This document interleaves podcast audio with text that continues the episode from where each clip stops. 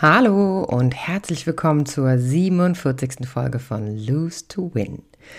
Der Podcast, in dem du hören wirst, wozu Verlieren gut ist und warum du dabei immer gewinnst. In dieser Folge wirst du erfahren, wie das Sammeln von Emotionen zu einer Explosion führen kann und wie du mit offenem Visier Freundschaften und Beziehungen retten kannst. Schön, dass du wieder dabei bist bei Lose to Win, denn du kannst es auch. Verlieren, um zu gewinnen. Viel Freude beim Reinhören und bleiben. Vom Schweigen, vom Sammeln und vom Mut. Ich telefoniere mit meiner besten Freundin und bemerke diesen Kloß in meinem Hals. Das, was sie sagt, wie sie es sagt, trifft mich tief im Innern. Ich schluck es weg, das Gefühl. Denn ich habe Angst davor, dass, wenn ich jetzt genau das sage, was ich fühle, eine Diskussion entbrennt, die ich nicht möchte. Immer öfter sind in der letzten Zeit Dinge gesagt worden aus ihrer Richtung, deren Intention ich verstehe, deren Inbrunst mich jedoch verletzen. Warum sage ich nicht einfach, was mich stört? Das frage ich mich im Nachhinein. Ich weiß, dass Du-Botschaften in diesem Kontext nicht zu einem konstruktiven Gespräch führen werden. In meinem Beispiel wäre meine Du-Botschaft, Du bist so aufbrausend in letzter Zeit. Was ist denn dein Problem? Hm, das wäre jedoch eine negative Bewertung ihrer Art und ihres Verhaltens. Noch dazu drückt eine Du-Botschaft ja nicht einmal aus, wie ich mich fühle, und das ist es ja, worum es geht. Ich bin traurig, denn ich bemerke, dass etwas nicht stimmt mit uns.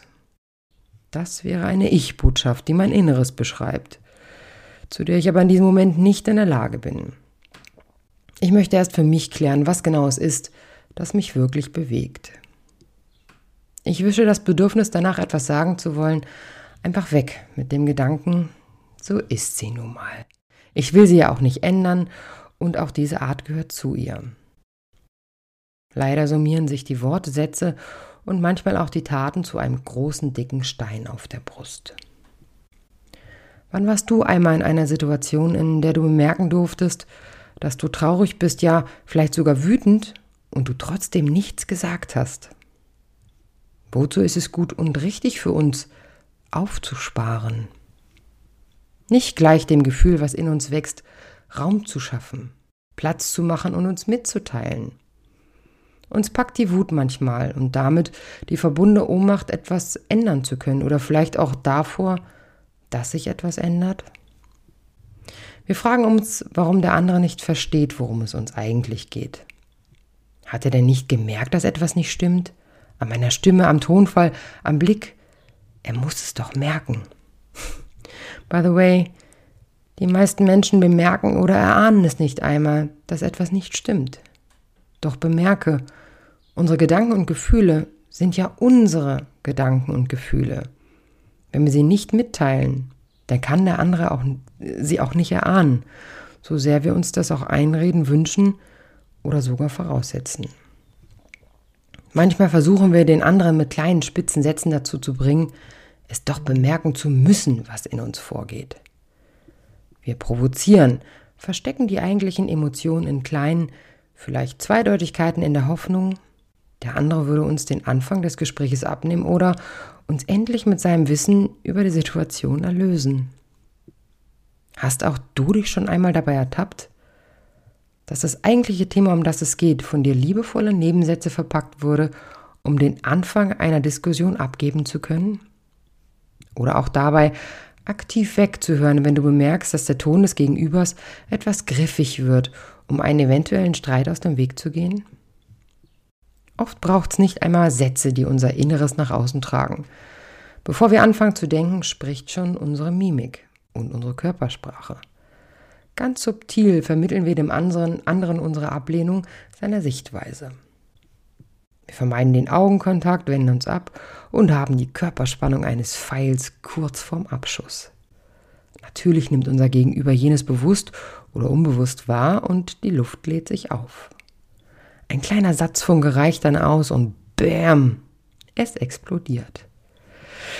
Da ist er dann, der Streit mit vielen Du-Botschaften und dem Stolz und dem Ego, die jetzt Hand in Hand mit dir in ein destruktives Streitgespräch stolpern. Erinnere dich mal kurz an deinen letzten Streit. Wie lange vorher hattest du das Gefühl und Eindrücke gesammelt, ohne über sie zu sprechen?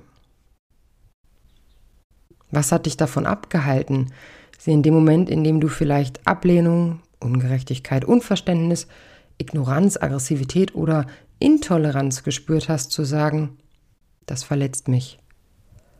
Natürlich wollen wir unbedingt ein konfrontatives Streitgespräch vermeiden. Wer mag das schon? Zwangsläufig werden wir aber genau jen, jenes führen, denn das Maß der aufgestauten Emotionen ist irgendwann voll. Jetzt stell dir vor, es könnte auch anders gehen. Stell dir vor, du würdest ein aufkeimendes Gefühl von Wut, Ungerechtigkeit oder nicht gesehen werden nicht sofort für dich in eine deiner Emotionsschubladen stecken. Ein kleines Beispiel. Eine Aussage, eine Interpretation, eine Verurteilung. Ich kann jetzt nicht, sagt er. Er will mir wie immer nicht zuhören, denkt sie. Ich bin ihm nicht wichtig, urteilt sie. Bei dem ersten Satz, ich kann jetzt nicht, spürst du diesen kleinen Funken Traurigkeit in dir aufsprühen. Statt jetzt weiter in einen Interpretationsgedanken zu verfallen und eine schlussfolgernde Verurteilung zu denken, atme. Nimm wahr, was dein echtes Gefühl ist. Meist ist es die Wut, die uns als erstes einfällt bei einem Satz, der uns scheinbar verletzt, weil wir uns nicht gesehen, geachtet oder in unseren Emotionen wahrgenommen fühlen. Atme und schau einmal genau hin. Was macht dich wütend? Und ist es wirklich Wut? Meist tarnt die Wut nur das verletzliche eigentliche Gefühl wie Traurigkeit, Hilflosigkeit, Einsamkeit und auch Verletzlichkeit. Verletzlichkeit.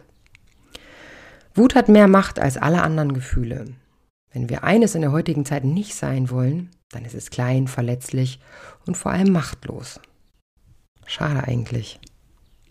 Umso mehr du dich mit deinen Gefühlen auseinandersetzt, mit deinen Gefühlen, die unter der Oberfläche schlummern, die, die einen klein und verwundbar erscheinen lassen, vor einem selber und vor allen Dingen auch vor dem anderen, desto mehr kannst du dich der Ohnmacht des Handelns und der impulsiven Hingabe in deine Wut entziehen.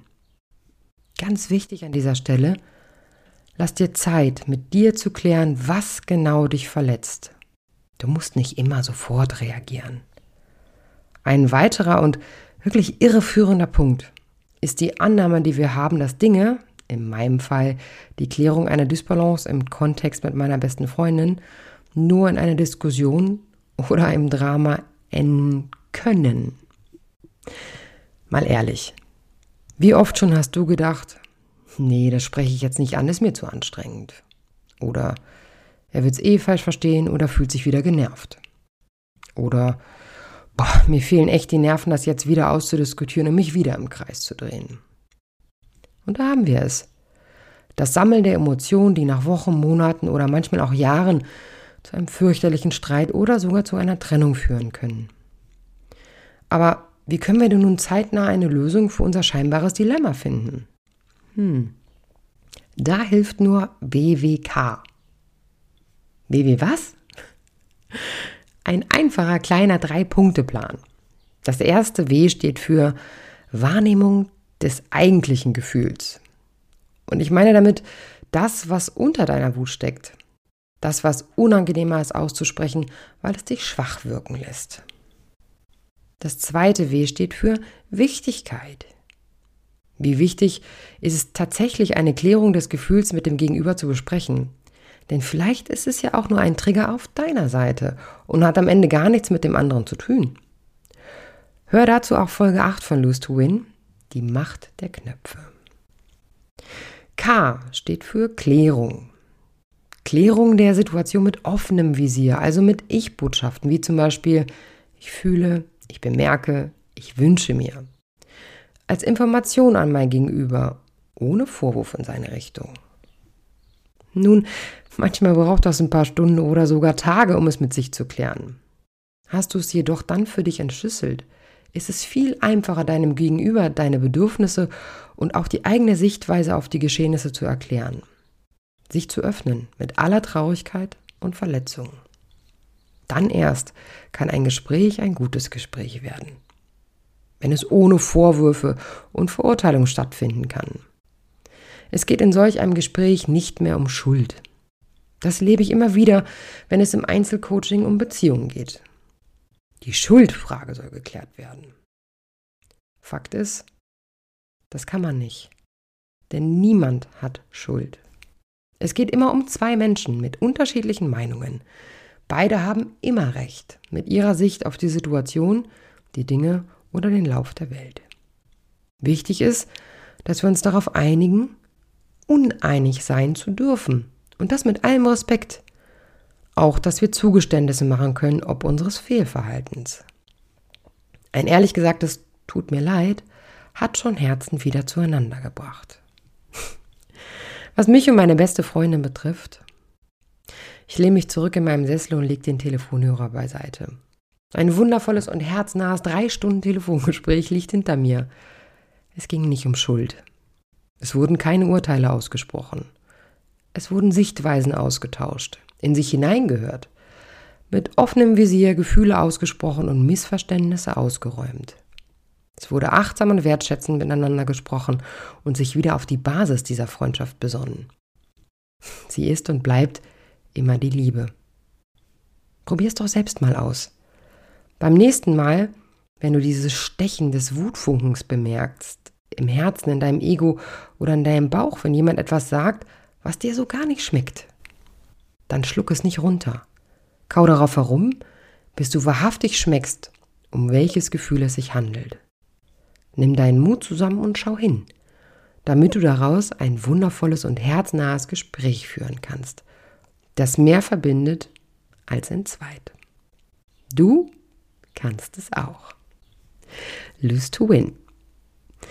Ihr Lieben, herzlichen, herzlichen Dank fürs Zuhören und auch nochmal ein besonderer Dank. Ich habe ähm, verfolge meine Zuhörerzahlen und wir sind jetzt bei 520.